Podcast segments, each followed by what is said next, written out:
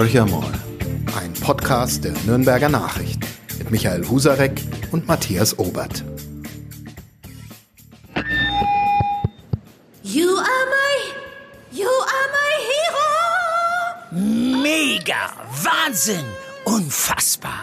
Äh, Dieter, das findest du gut? Nee, nicht die Super Null. Das super Angebot hier ist doch mega. Das Xiaomi 11 Lite 5G New Edition ab nur einem Euro von Mobilcom Debitel. Mega smart mit gratis Handstaubsauger. Jetzt sichern auf freenetdigital.de. Hallo Michael. Hallo Matthias.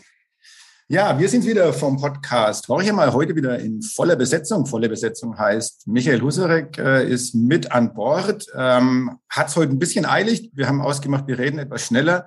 Und äh, weil auch unser Gesprächspartner es vielleicht etwas eilig haben könnte, wir haben nämlich heute Carsten Träger zu Gast, SPD-Bundestagsabgeordneter für den Wahlkreis Fürth, also mit dem Landkreis Neustadt-Eichsbad-Windsheim, aus dem ich stamme. Ähm, und wir freuen uns sehr, dass er heute die Zeit hat, weil er ist mittendrin jetzt schon im Geschehen, nämlich in den Koalitionsgesprächen. Ich muss aber vorher noch vorausschicken, ich gratuliere noch nachträglich zum Geburtstag. Äh, der, Herr Träger hatte nämlich vor wenigen Tagen Geburtstag und ich habe auf Facebook gesehen, das wurde auch mit der Fraktion schon ein bisschen, es, war, glaube ich, ein normales Treffen, aber ihr habt ein bisschen gefeiert. Das nur am Rande, weil die entscheidende Frage ist eigentlich, äh, Herr Träger, ist die Ampel noch zu verhindern? Also erstmal vielen Dank für die Glückwünsche und tatsächlich ging es bei dem Empfang nicht um mich, das ist nicht üblich bei uns, äh, sondern es ging natürlich um die Konstituierung und um, ja, wie ich finde, großartig, dass wir jetzt eine Bundestagspräsidentin haben. Ähm, ja, aber ich habe mich, hab mich da trotzdem gut gehen lassen, das äh, war ganz nett. Ampel verhindern, ja klar, also äh, wir beginnen heute äh, mit den Koalitionsverhandlungen im engeren Sinn nach Sondierungen, Vorsondierungen, vertieften Sondierungen, jetzt jetzt tatsächlich äh, mit den Verhandlungen los und ähm, das kann schon auch noch schiefgehen. Aber ich finde, insgesamt ist so eine großartige Stimmung da, viel Optimismus, viel frischer Wind, viel Wille zur Gemeinsamkeit. Ähm, ich bin sehr optimistisch, dass das klappt, aber sicher ist es nicht. Aber ist das wirklich so? Sie sagen das jetzt, weil Sie das auch so sagen müssen, behaupte ich mal. Es sind doch alle sich einig nach diesem, ich sage mal, Vorgeplänkel, Vorsondierung. Man hat ja nichts unversucht gelassen, um Steine eigentlich vorher aus dem Weg zu räumen. Wäre es denn tatsächlich noch vermittelbar, dass ähm, weiß nicht, wer das dann sein würde, die Generalsekretäre und der Bundesgeschäftsführer der Grünen sich Anfang Dezember hinstellen und sagen, okay, wir haben es jetzt mal versucht, aber war leider nichts. Äh, Markus Söder, hilf uns bitte und werde Bundeskanzler und forme du eine Regierung. Glauben Sie wirklich, dass so ein Szenario realistisch ist, mal von Söder abgesehen, wer es auch immer dann sein könnte von der Union? Naja, realistisch nicht. Ich würde es auch nicht als wahrscheinlich sehen. Ähm, aber es ist durchaus noch möglich. Also wir haben es ja alle bei Jamaika erlebt, äh, dass Christian Lindner da die Reißleine gezogen hat kurz vor Toresschluss. Und möglich ist es, also auch gerade wenn ich jetzt FDP wäre, das nicht mehr als Möglichkeiten wahrnehmen würde. Aber wer bin ich denn? Also ich äh, kann nur für die SPD sprechen. Wir wollen das äh, gemeinsam auf den Weg bringen. Wir haben jetzt acht Jahre Kroko in den Kleidern. Ähm, das war nicht alles schlecht. Wir haben da auch ein paar gute Sachen auf den Weg gebracht, aber in den letzten zwei Jahren war es dann doch sehr zäh. Und, und äh, im Vergleich dazu ist die Stimmung jetzt äh, 100 Prozent fröhlicher und Aufbruch, äh, alles in diese Richtung.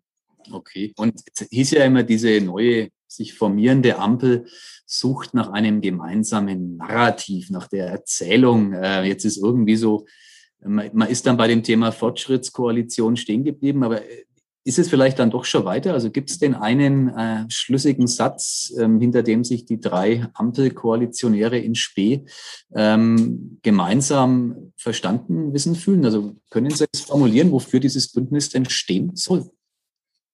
Also aus dem Stand zu formulieren, äh, fällt mir ein bisschen schwer, aber es hat auf jeden Fall was mit Modernisierung des Landes zu tun. Ähm, da spreche ich einerseits von den ökologischen, klimapolitischen Herausforderungen, die aber auch gleichzeitig eine Modernisierung der Industrie und unserer Arbeitswelt mit sich ziehen. Und auf der anderen Seite schon auch äh, von dem Thema Digitalisierung, äh, wie kriegen wir schnellere Verfahren in der Verwaltung hin. Ähm, das ist alles nicht so einfach. Also ähm, das werden wir nicht von heute auf morgen alles lösen können, aber in die Richtung auch einer offeneren, bunteren Gesellschaft, ähm, das sind schon die Schlagworte, die dann in diesem Abschlusssatz da irgendwo äh, auftauchen werden. Ja, also ich habe ja viel im Bereich Landwirtschaft auch gemacht. Äh, da ging es immer um Kennzeichnung von Herkunft von Lebensmitteln, Stichwort Tierwohl-Label. Und das war alles so schwierig mit der Union. Und da verspreche ich mir jetzt schon äh, viel davon, dass jetzt diese neue Konstellation da große Schritte vorankommt. Ähm, auch wenn es jetzt nicht der Bereich ist, in dem ich direkt mit am Tisch sitze, aber also je länger man darüber nachdenkt, desto mehr Punkte fallen einem eigentlich ein, wo jetzt neue Möglichkeiten da sind. Und das ist einfach toll. Ja, dass die Verhandlungen nicht einfach werden, das wird ja von allen Seiten immer wieder betont. Sie sind jetzt äh, auch der umweltpolitische Sprecher der SPD und Sie haben gerade gesagt, naja, die Verhandlungen mit der CDU, CSU waren in den letzten vier Jahren nicht immer einfach. Tierwohl und ähnliches, wahrscheinlich auch beim Klimaschutz. Da waren vielleicht, war vielleicht die SPD der Treiber. Wird man jetzt vom Treiber zum Getriebenen, weil die Forderungen der Grünen, die heben sich doch ein ganzes Stück von dem ab, äh, was die SPD auch bereit ist mitzugehen. Und dann hat man ja noch die FDP im Boot. Ist es jetzt eine komfortable Lage? Oder würden Sie sagen, äh, mit Hurra, äh, mit den Grünen, mit fliegenden Fahnen jetzt in Richtung Klimaziele, Ausstieg aus der Kohle und auch viele Dinge für die, für eine faire Landwirtschaft zu machen? Letzteres ähm, mit Hurra, aber trotzdem auch äh, gibt es gewisse Leitplanken, die wir nicht aus dem Blick verlieren. Für uns als Sozialdemokraten war da immer das Stichwort, äh, es muss für die Menschen auch machbar sein. Ähm, also Stichwort CO2-Preis, den wollen wir jetzt nicht äh, in astronomische Höhen katapultieren. Ähm, wir sehen es ja, was an den äh, Tankstellen los ist oder wenn man jetzt seine Heizkostenrechnung kriegt. Äh, da ist schon ähm, ein bisschen CO2-Preis mit drin. Und wenn wir den jetzt noch weiter stark anheben, dann wird es, glaube ich, für viele Menschen unverständlich und vielleicht auch ein Stück weit unbezahlbar. Ähm, also von daher, es muss am Ende auch funktionieren. Ich sehe da aber auch viel mehr Chancen für eine ja, tatsächlich Modernisierung unserer Industrien. Ähm, ich glaube, wir haben, was Innovation, was Erfindungskraft, gerade im Bereich erneuerbare Energien oder Speichertechnologien, also für, für Energiespeicher meine ich jetzt, ähm, da ich glaube, da haben wir in Deutschland ganz viel ähm, Innovationskraft und Potenziale, die noch nicht gehoben sind. Wir haben einen Vorsprung von zwei bis drei Jahren vielleicht für anderen ähm, Nationen. Und diesen Vorsprung, den müssen wir jetzt aber auch mal ausbauen, nutzen und umsetzen. Also wenn man sich an die Geschichte vom MP3-Player erinnert, der in Deutschland erfunden wurde und aber in den USA dann groß wurde, das sollten wir bei den erneuerbaren Energien nicht verspielen, unseren Vorsprung, weil ich glaube, dass das auch ein Erfolgsmodell für die Volkswirtschaft Deutschlands sein kann, mit all dem, was dann hinten dran hängt an Arbeitsplätzen und auch an Wohlstand äh, für uns alle. Und deswegen ist die Energiewende für mich persönlich äh, ein absolutes Top-Thema. Und ich verspreche mir von dieser neuen äh, Zusammenarbeit, dass wir da wirklich jetzt auch die Bremsen lösen und wirklich kraftvoll vorankommen. Wir haben ja schon einiges gemacht, will ich jetzt auch nicht schlecht reden in Bausch und Boden, im Gegenteil, aber ähm, da ist schon noch viel Luft nach oben und das hoffe ich, dass wir das jetzt lösen können. Die, die Bremsen lösen, ähm, da würde ich jetzt kritisch, ähm, muss ich beinahe tun als Journalist, Sie sehen mir das nachsagen, naja, Sie standen doch selber auf der Bremse in den letzten acht Jahren GroKo. Sie haben gerade gesagt, da war nicht alles schlecht. Äh, mag durchaus sein, aber beim Thema Energie Politik, Energiewende ähm, hat es dann am Ende des Tages ja sogar eine Entscheidung des Bundesverfassungsgerichtes bedurft, um ähm, Union und SPD ein bisschen ähm, auf die Beine zu helfen. Also das war ja jetzt, wir mal, keine nach außen hin zumindest äh, sonders, sonderlich glückliche Performance. Warum? In Gottes Namen oder in wessen Namen auch immer ist die SPD jetzt plötzlich äh, auf der Erneuerer-Fraktion unterwegs. Ja, also da könnte ich jetzt eine Stunde lang reden, aber ich versuche ein paar Punkte zu beschränken. Also erstens, es waren wir, die die erneuerbaren Energien überhaupt erst äh, auf, aufs Tableau gebracht haben. Das ist jetzt schon ein paar Jahre her, 2002, aber ähm, da war es eine rot-grüne Bundesregierung und damals haben uns die Experten gesagt, maximal acht Prozent des Strombedarfs wird man jemals aus erneuerbaren Energien decken können. Jetzt sind wir bei weit über 40 Prozent und der Weg ist klar, das wird über kurz oder lang und ich hoffe eher kürzer als länger 100 ähm, Prozent sein. Ähm, zweitens, wir haben dieses Klimaschutzgesetz gemacht mit all dem, was dranhängt und ähm, ein Antonio Guterres als UN-Generalsekretär hat es als beispielgebend gelobt.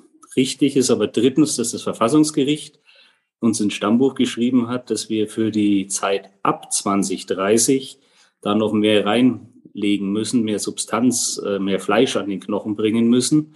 Ähm, und das haben wir gerne angenommen. Es war halt auch ein bisschen neu, dass ein Verfassungsgericht sagt, also in zehn Jahren, das müsst ihr mehr in den Blick nehmen. Äh, wir haben den Zeitraum bis 2030 in dem Klimaschutzgesetz, finde ich, ganz gut beschrieben. Ähm, das würde jetzt allerdings zu weit führen, das alles auszuführen. Ähm, und, aber die Aufgabe, dass wir das auch für den Zeitraum die Zukunft machen, haben wir dann ja auch gleich aufgenommen. Also ich sehe es mit Verlaub nicht so, dass wir auf der Bremse standen, sondern also sowas wie eine 10H-Regel in Bayern, die den Windkraftausbau äh, verunmöglicht. Ähm, das ist nicht auf SPD-Mist gewachsen, sondern das ist ähm, äh, das Baby von unserem Ministerpräsidenten Markus Söder. Und ich hoffe, dass das auch ein Ergebnis der Koalitionsverhandlungen sein wird, dass wir ähm, da zu anderen Ausbaumöglichkeiten wieder kommen in Bayern. Ähm, bleibt ja da aber trotzdem die Frage, ja, man kann jetzt sagen, man hat gute Ideen gehabt, manche ließen sich nicht umsetzen, manche sind in Bayern schwer umsetzbar. Aber es gibt ja auch viele Experten, die sagen, ja, aber wie wollt ihr das alles finanzieren? Also wie will eine neue Bundesregierung mit einer FDP, die, ähm, und ich glaube, das ist ja jetzt auch inzwischen mehr oder weniger Konsens, dass es äh, keine äh, Steuererhöhungen geben wird oder eine ja, Steuererhöhung für hohe Einkommen, ähm, also alles, was mit Steuern zu tun hat, um die Einnahmemöglichkeiten zu verbessern. Das wird es nicht geben. Gleichzeitig ein ambitioniertes Programm, erneuerbare Energien, Klimaziele erreichen, ähm, Digitalisierung nicht zuletzt, weil das ist ja auch nichts, was jetzt gerade mit zwei Euro erledigt werden kann. Und wenn man so einige Menschen aus den, diesen Wirtschaftszirkeln äh, oder sogenannte Experten, oder sie sind sicherlich auch Experten, die sagen, das ist alles nur Vision, das ist nicht finanzierbar, da wird den Leuten jetzt schon äh, letztendlich was vorgegaukelt. Ist das so? Das ist auf jeden Fall einer der schwierigen Punkte, die in den nächsten zehn Tagen äh, verhandelt werden, also nächsten zehn Arbeitstagen. Und ähm, ich bin auch ein bisschen froh, dass ich nicht Teil dieser Arbeitsgruppe bin, sondern äh, bei Umwelt- und Naturschutz. Aber ich glaube, äh, da muss man jetzt halt mit sehr viel Kreativität und auch mit Verhandlungsgeschick äh, sich dann die Karten legen. Also ich sage nur, ähm, wir schaffen immerhin nicht den Soli für alle Menschen ab. Das sind schon mal ein paar Milliarden mehr, die in der Staatskasse bleiben. Ähm, wir haben eine Zeit von Negativzinsen. Ähm, das heißt, ähm, alle Formen von Mobilisierung privaten Kapitals, die der Staat vielleicht über seine möglich absichert als, als kreditwürdige Institution, da ist sicherlich auch noch ein bisschen Potenzial. Aber Drittens ist mir auch wichtig zu sagen, mir geht es jetzt nicht darum, reiche Menschen steuerlich zu belasten, sondern mir geht es einfach darum, dass wir die Menschen äh, das Leben einfacher machen, bei denen es halt das Geld sehr, sehr knapp ist. Also neben all den wichtigen ökologischen und industriepolitischen Dingen sind es schon auch die sozialen Themen, die nach wie vor auf der Agenda stehen. Also so 10 Euro, äh, 12 Euro Mindestlohn wird für 10 Millionen Menschen das Leben spürbar besser machen. Und ähm, die Stabilisierung der Rente äh, ist auch ein Thema, das ganz viele Menschen äh, meistens mit den kleineren Geldbeuteln umtreibt. Und nicht nur die Älteren, sondern auch die Jüngeren. Und deswegen ähm, ist es auf jeden Fall einer der Knackpunkte. Das will ich gar nicht weg äh, schönreden in irgendeiner Form. Da müssen die Verhandler jetzt dann auch wirklich ähm, gute Vorschläge klug wägen und äh, bin aber auch optimistisch, dass ein Finanzminister Scholz vielleicht noch die eine oder andere Idee entwickelt hat, die jetzt noch nicht öffentlich zerredet worden ist. Ähm, aber ich kann da, wie gesagt, auch nicht vorgreifen oder querschießen. Das will ich nicht tun. Ich hoffe, dass es zu guten Ergebnissen kommen wird. Es will ja keiner querschießen im Moment. Das ist tatsächlich auch äh, fast schon ein Alleinstellungsmerkmal. Wenn drei Parteien verhandeln, war es der Vergangenheit nicht immer so überliefert. Und einig sind sie sich, Sie haben das eingangs schon gesagt, Herr Träger, ja in dem Ziel, ähm, die Verwaltung zu beschleunigen. Jetzt äh, bei mir zum Beispiel punkten sie da enorm. Ich ärgere mich äh, sensationell oft über langsame Dienstleistungen in meiner geschätzten Heimatstadt Nürnberg. Und ähm, jetzt, wenn ich das alles richtig verstehe, darf ich mich darauf freuen, dass in zwei Jahren meine Terminvergabe ganz anders läuft. Im Moment muss ich aktuelles Beispiel tatsächlich ähm, ist nicht gelogen, ein Vierteljahr auf einen Termin im Einwohnermeldeamt warten. Äh, Unverschämtheit, sage ich ganz offen. Ich bin ähm, Bürger, wäre eigentlich gern Kunde bei der Verwaltung. Ähm, aber das sagt sich doch ganz leicht. Sie tauschen ja nicht die Beschäftigten aus. Wie machen Sie das denn? Sie müssen einfach nach Fürth umziehen, Herr Husarek. ja, jetzt, aber jetzt. das war natürlich jetzt das die Höchststrafe, Michael, die du bekommen hast können. Nein, also, also ganz klar ist, dass da der, der Schlüssel wirklich bei Digitalisierung äh, liegt. Ähm, und wir müssen schon auch nochmal also das zumindest, was in Bundeskompetenz ist, über die Verfahren sprechen. Also müssen wirklich Genehmigungsverfahren mit so langen Fristen ähm, aus, ausgestattet sein und vielleicht kann man auch die eine oder andere ähm, äh, Instanz, die da dazwischen liegt, äh, auch einfach äh, einsparen. Ähm, das ist auf jeden Fall der Bedarf da und die Einigkeit in den Zielen ist auch da. Ähm, dass das alles leichter gesagt als getan ist, äh, das gestehe ich gerne zu und ich will auch niemand versprechen, dass es in zwei Jahren gelöst ist. Also das, äh, ein paar Jahre bin ich jetzt auch dabei und ich habe mal eine Veranstaltung besucht äh, zur Zukunft der Deutschen Bahn. Da war man sich sehr einig, dass die digitale Kupplung sehr erstrebenswert ist. Ähm, für mich als gebildeten Laien äh, hat sich das schon mal gut angehört.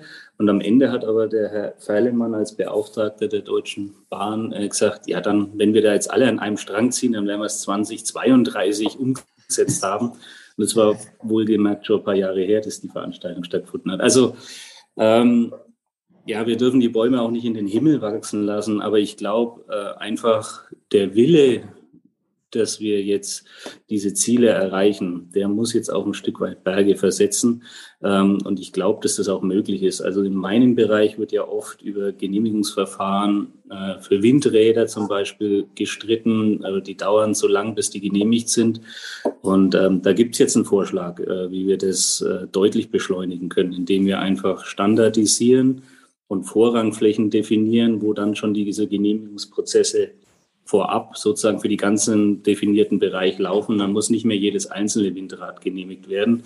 Also jetzt ist das jetzt schon ein konkreter Inhalt. Ich hoffe, ich habe jetzt nichts kaputt gemacht dadurch, dass ich das jetzt schon öffentlich diskutiere. Endlich haben wir eine exklusive aus dem Innersten der Koalitionsverhandlungen.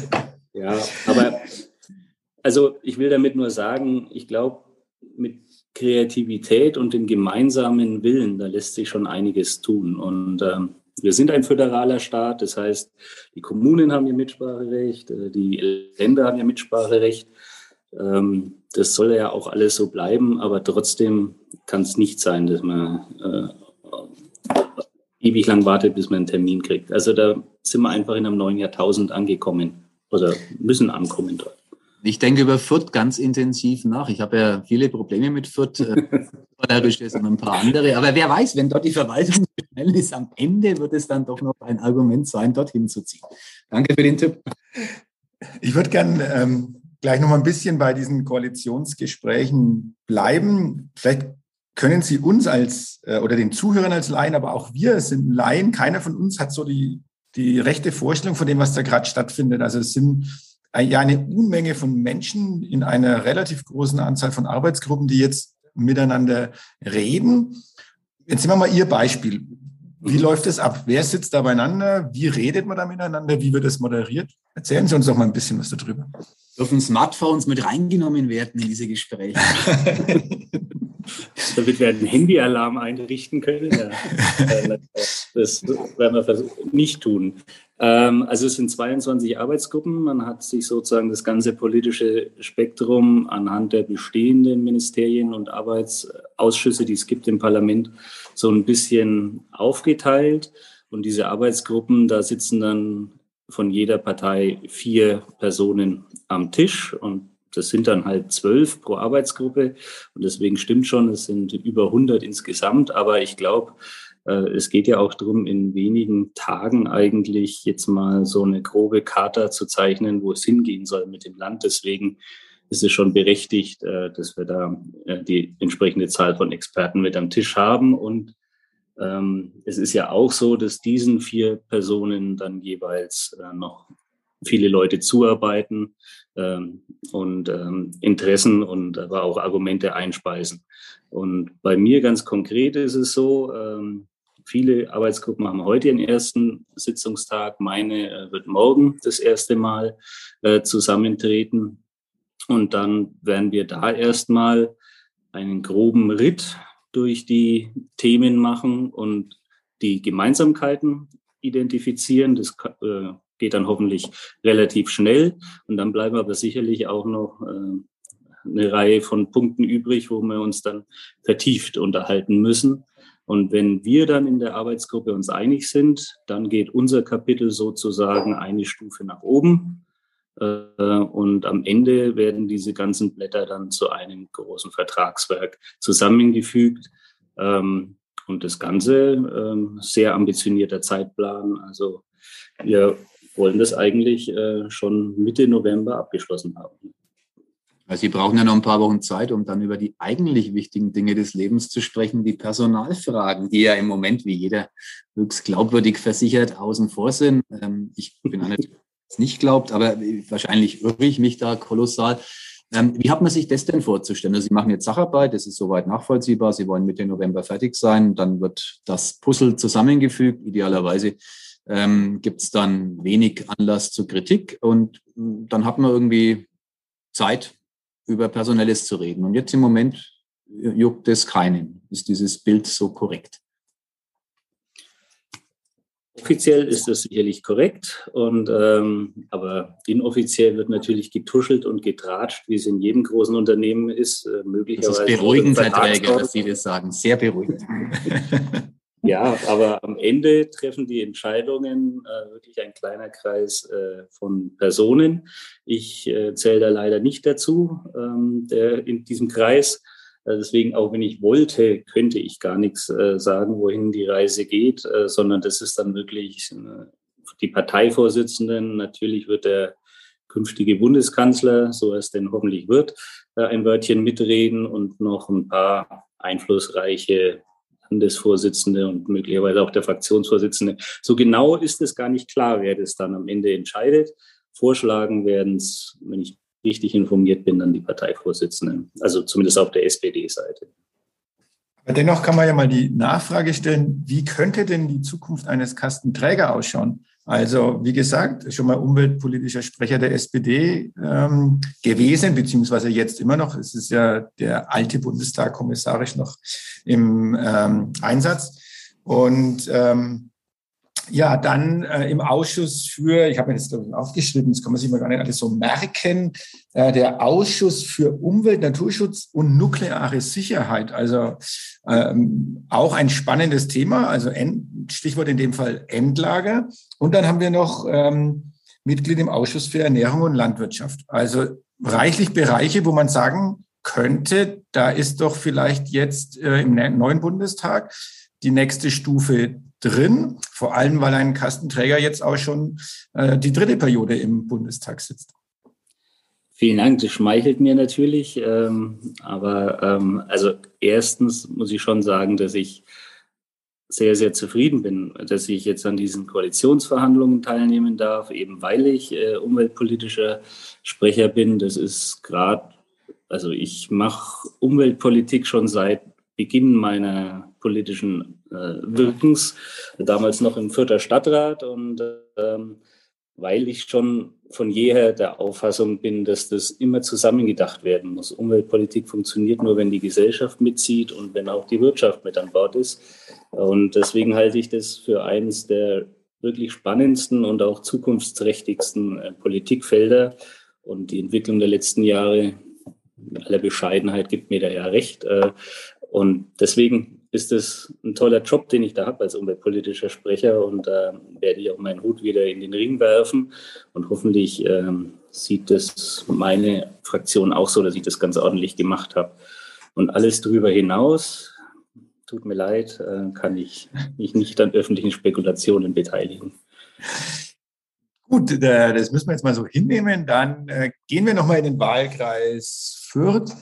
Ähm, wie zufrieden sind Sie denn mit dem Ausgang der Wahl im eigenen Wahlkreis? Also es war ja einerseits ähm, so eine einmalige Chance, nenne ich das jetzt mal. Und der Kollege Husarek äh, spekuliert dann immer gern darüber, ob nicht zwei Kandidaten sich zusammentun hätten können, um vielleicht dann äh, auch mal ein Direktmandat zu gewinnen.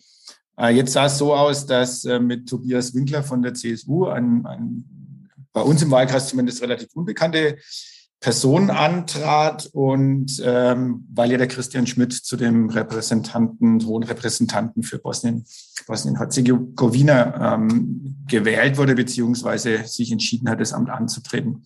Mhm. Einmalige Chance, ähm, 24 Prozent äh, bei den Direktstimmen. Kann man damit zufrieden sein? Also ich bin schon zufrieden. Äh, in absoluten Zahlen liest sich noch ein bisschen eindrucksvoller. 47.000 Stimmen äh, Erststimmen habe ich da erzielt. Äh, in anderen Bundesländern hätte das gereicht für ein Direktmandat. Aber äh, der Herr Husarek hat nicht ganz unrecht. Äh, hätten wir gewusst, dass alles so kommt, wie es gekommen ist, dann wäre es sicherlich klug gewesen, mit dem Uwe Kekeritz äh, von den Grünen da möglicherweise über sowas wie ein Erststimmenabkommen zu reden. Ähm, ist nicht passiert, war ja auch nicht absehbar, dass die Wahl sich in die Richtung entwickelt. Also wer hätte vor zehn Wochen noch gedacht, äh, dass die SPD nicht auf der Oppositionsbank Platz nehmen wird, aller Voraussicht nach. So, und deswegen gab es diese Abkommensgespräche nicht. Gleichwohl bin ich ähm, schon sehr zufrieden. Ich will mich jetzt mal selbst loben. Ich bin der bayerische Stimmenkönig äh, bei den Sozialdemokraten nicht nur in absoluten Zahlen, sondern auch in Prozent äh, bei den gewählten Abgeordneten. Das ist schon alles toll. Und ähm, ich sehe das ein bisschen als äh, Lohn für Betreuung des Wahlkreises. Ich habe da, glaube ich, nicht alles falsch gemacht. Ähm, und ja, das Direktmandat wäre natürlich die Sa Kirsche oben auf der Sahne gewesen, aber der Tobias Winkler muss jetzt auch zu seiner Ehrenrettung sagen, der wurde ja auch ins kalte Wasser geschmissen, deswegen konnte er noch gar nicht den Bekanntheitsgrad haben.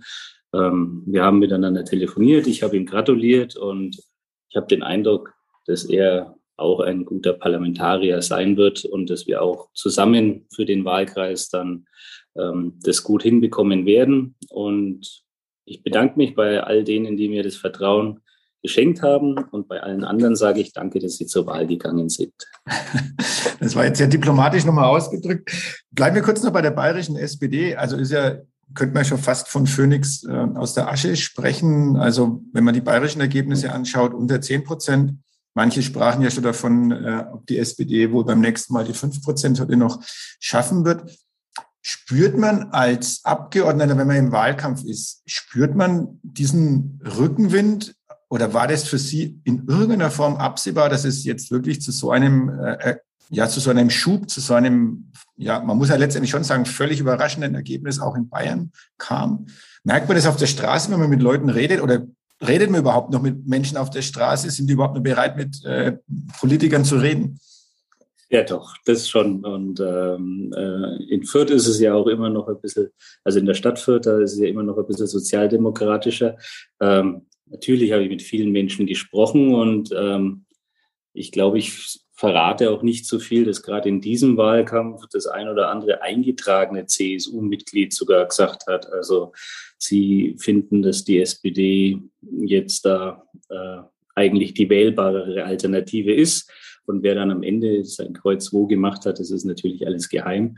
Aber der Rückenwind war, sage ich mal, ab August deutlich zu spüren ähm, in eben vielen Bürgerkontakten, aber auch was die Stimmung in der SPD selber angegangen ist. Äh, also ich habe ganz viele Genossinnen und Genossen getroffen, die in den letzten Jahren nicht mehr so sichtbar waren und dann aber jetzt auf einmal wieder mit breiter Brust sozusagen äh, sich bekannt haben. Und das ist auch ein Teil äh, der, des Erfolges, dass ähm, ich glaube, viele Menschen verkürzen die Analyse darauf, dass Olaf Scholz äh, der SPD den Wahlsieg gebracht hat. Ähm, das ist natürlich richtig, aber auch wichtig war diese phänomenale Geschlossenheit. Es gab keinen Streit mehr und es war nicht nur Olaf Scholz, sondern es waren am Ende, würde ich jetzt fast pathetisch formulieren, 400.000 Mitglieder, die wirklich auf die Straße gegangen sind und Werbung gemacht haben. Das war anders als vor vier Jahren zum Beispiel und äh, das hat man absolut gespürt und gipfelte dann jetzt gestern in der konstituierenden Sitzung. Wenn man also den Blick durch die neue Fraktion habe schweifen lassen, das war schon auch ein tolles Gefühl zu sehen, wie jung, wie bunt, wie vielfältig und ja auch wie viele wieder jetzt wieder sind. Also das war auch ein emotionaler Moment gestern für mich. Lassen Sie uns noch ganz kurz mal äh, ein bisschen rückblickend sagen, Sie, Sie haben ja alle Höhen und Tiefen sozusagen schon miterlebt. 2017 hat es ja eigentlich nicht gereicht für den Wiedereinzug. Ja. Ähm, wie ist es als Politiker, wenn man nach vier Jahren äh, so knapp erstmal scheitert? Äh, dann, ähm, ja, ist natürlich tragisch, aber es ist dann ein, ein Kollege verstorben und Sie konnten nachrücken. Aber was macht man sich eigentlich für Gedanken, wenn man auf einmal sozusagen aus dieser politischen Laufbahn wieder zurückgeworfen wird? Ich nenne es jetzt mal so ein bisschen despektierlich ins normale Leben. Ja, also wir sind alle auf Zeit gewählt und ähm, ich sehe das auch immer noch heute wie am ersten Tag als großes Privileg, dass ich dieses äh, Amt ausüben darf. Es ist ja schon kein alltäglicher Job, dass man alle vier Jahre sozusagen das Vertrauen ausgesprochen bekommt. Ja, und vor vier Jahren hat es dann nicht gereicht. Das war schon tragisch. Also ich bin abends ins Bett und war knapp drin und morgens dann äh, die Erkenntnis, ich bin jetzt knapp draußen.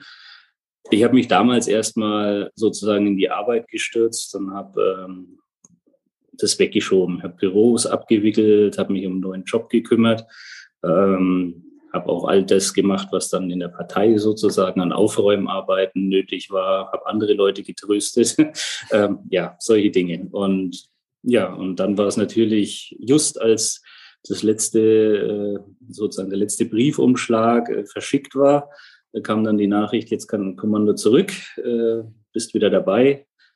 Da war die Freude dann riesengroß und insgesamt war es dann eine Achterbahn der Gefühle, weil ich natürlich auch äh, schon Mitgefühl hatte für die Hinterlassenen von, von Ewald Schurer. Das äh, hätte ich mir auch natürlich nicht gewünscht und ähm, ja, habe davon profitiert. Also das war schon kunterbunt, die Gefühlswelt damals. Dann lassen Sie uns noch kurz in die Zukunft blicken. Äh, wie geht es jetzt? Sie haben es so ein bisschen geschildert, wie die Gespräche weiterlaufen werden. Ähm, ich glaube, auch die Knackpunkte sind relativ äh, gut benannt. Wenn Sie jetzt drei Wünsche hätten, die Sie äh, äußern dürften, was in den nächsten vier Jahren auf jeden Fall über die Bühne gehen soll, was, was wäre das? Hm, okay, also als erstes die Energiewende ähm, wirklich nach vorne treiben. Also in dem Landkreis Neustadt-Eichstätt-Wissensheim haben wir 130 Prozent rechnerische Energieautarkie. Ähm, wir brauchen das im ganzen Land. Ähm, da muss also weitergehen und mir persönlich ist wirklich diese 10H-Regel äh, ein großes Bedürfnis, dass wir die vielleicht wieder wegkriegen. Ich kann es nicht sagen, ob es gelingt, weil da auch wieder der Bundesrat mitreden darf, aber so von der Bundestagsebene her sollte es gelingen. Ähm, das Zweite ist, dass wir, wie soll ich das formulieren? Also es gibt ja den Vorwurf, die Politik hat sich entfremdet von der Lebenswirklichkeit der Menschen. Und ich finde, der ist nicht ganz berechtigt, aber in einer Stelle schon. Die Menschen, die nicht in Verbänden organisiert sind, ähm, die vielleicht wirklich den ganz kleinen Geldbeutel haben, ähm, die haben keine Stimme so in dem politischen Konzert. Und da wäre es mir als Sozialdemokrat sehr wichtig, dass wir da wieder besser werden. Also ich bin relativ oft bei der Vierter Tafel zum Beispiel oder auch bei der Obdachlosenhilfe. Und das sind natürlich keine Menschen, die wohlformulierte Briefe an ihren Abgeordneten schreiben. Und ähm, jetzt sehe ich da eine Chance, dass wir in dieser neuen Konstellation ähm, den Menschen auch das Leben einfacher machen. Und ähm, der dritte Wunsch, ähm, der geht tatsächlich in Richtung äh, Modernisierung unseres Landes. Und das hat zwei Facetten. Das eine haben wir schon besprochen, Verwaltung äh, schneller und unbürokratischer werden. Also auch gerade wenn wir über Landwirtschaft sprechen, da ist ja auch unfassbar, was da mittlerweile alles dokumentiert werden muss. Äh, das kann besser werden. Ähm, und, ähm, aber das ist dann auch die zweite Facette ist äh, eine offene, bunte Gesellschaft. Also ich hatte gestern schon ein Kloß im Hals, als mir das so klar geworden ist. Also auf der anderen Seite des Saales sitzt Alexander Gauland, der gesagt hat, wir sollen alle Migranten in Anatolien entsorgen. Und dann haben wir halt gestern Aidan Ösus äh, zur Vizepräsidentin des Bundestags gewählt. Das war schon ein großer Moment. Ja, das kann man, glaube ich, ganz gut nachvollziehen. Äh, jetzt müssen wir sozusagen von dem emotionalen Moment zu einem weiteren emotionalen, aber dann doch eher, äh, eher, wie soll man sagen, nicht so ganz ernst gemeinten Moment, weil jetzt fällt es mir extrem schwer, einen Abgeordneten aus Fürth äh, zu fragen, ähm, wie er denn zum ersten FC Nürnberg steht und wie denn die Zukunft des ersten FC Nürnberg ausschauen wird. Aber natürlich hat Carsten Träger auch die Chance, was zur Spielvereinigung Kräuter Fürth zu sagen. Also ich wünsche meiner Spielvereinigung, dass sie jetzt endlich punktet. Ähm, wir müssen auch endlich diesen Heimsieg äh, in der Bundesliga irgendwie, irgendwie schaffen. Also ich habe nicht die Erwartungshaltung, dass wir da äh, einen Europacup-Platz erreichen, aber ähm, der Heimsieg, der muss jetzt irgendwie her. Das ist wichtig auch äh, für das Selbstbewusstsein äh, des Bundesligisten. Ja, und den FC Nürnberg, ähm, ich wünsche ihm nichts Schlechtes, sagen wir mal so. Jetzt nichts Verkehrtes sagen. also, ja, ich war gestern noch ein bisschen traurig, dass es äh, dann äh, im Elfmeterschießen nicht gereicht hat. Aber meine Trauer hat sich jetzt auch in Grenzen gehalten. Das ist zumindest eine sehr ehrliche Antwort.